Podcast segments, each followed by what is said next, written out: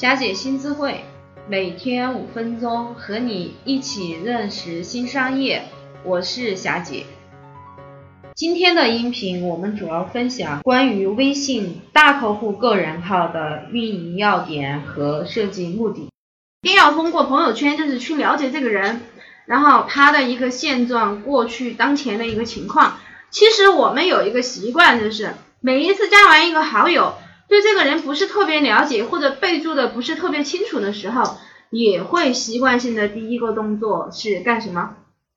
去翻他的朋友圈，对不对？然后你会看，哦，这个人是这样一个状态。其实这个动作是非常非常重要的，也是我们就是研究客户想要什么样的、想要什么的一个重要阵地。要做好一般销售号的话，它的第二个需要注意的重点是。朋友圈是一个非常重要的销售场景。我给大家举一个案例，我有一个朋友呢是姜丽的代理，他也是我觉得做微商做的比较专业的一个人。有一次我跟他去上海开会，然后呢这个会里面的参会的那些人呢是范围比较小，然后差不多就是十多二十个人，这些人里面有过亿的企业经营组。然后有做非常高逼格的产品，比如说那个吹笛器的老板，也有投资人，就是也有做孵化器的，还有著名的主持人等等，就这样子一个会，看起来确实还是很高大上。那个女孩呢特别会拍照，在现场跟每一个人都互动的非常好，因为她情商也不错。然后我很快就发现她的朋友圈发了一条信息，说我在某某地方发了九张图，有一张图是。他所在会场的那个场景，第二是这个会上哪些人在干嘛，然后有很很唯美的一些图片，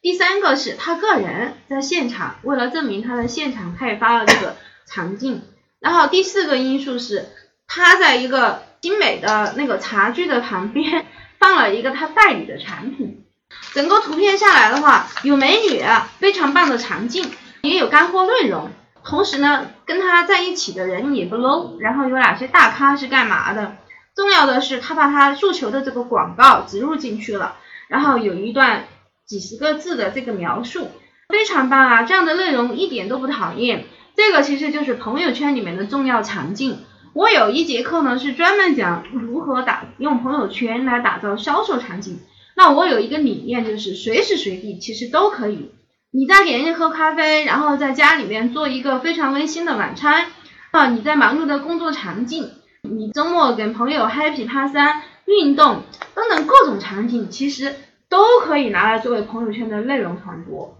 在这个内容传播里面，它突出的其实是一个立体的、活生生的一个人，你在干嘛？不是一个机器，那其实就跟你的生活和工作息息相关。所以这就是。朋友圈是一个非常非常重要的场景营销的场所，这个是我想在这一章给大家提醒的第二个注意事项。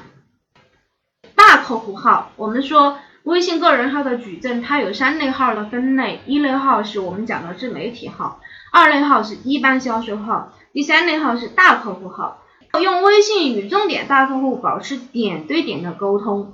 有一个非常重要的区别，跟一般销售号。一般销售号制造客户的询单是通过朋友圈的场景营销来做的，大客户号呢其实是通过点对点来促成的，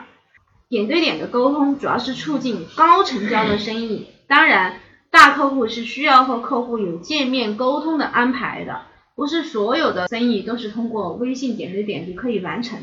但微信可以让大客户有更便捷的沟通的通道。这个是一个非常重要的一个提炼，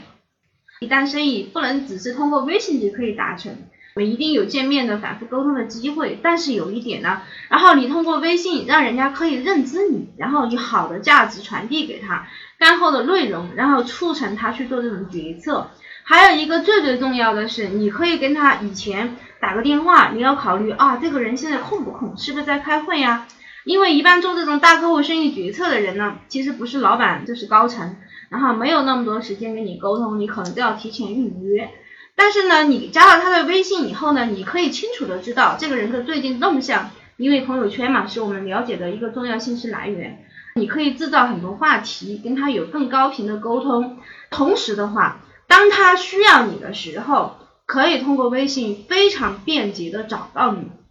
这是大客户跟一般销售号的最大的区别。利用大客户生意的话，主要是一些大型的培训招生、大型的会议赞助，还会有其他的一些更多的场景。明天我们将分享微信个人号身份定位的核心要素。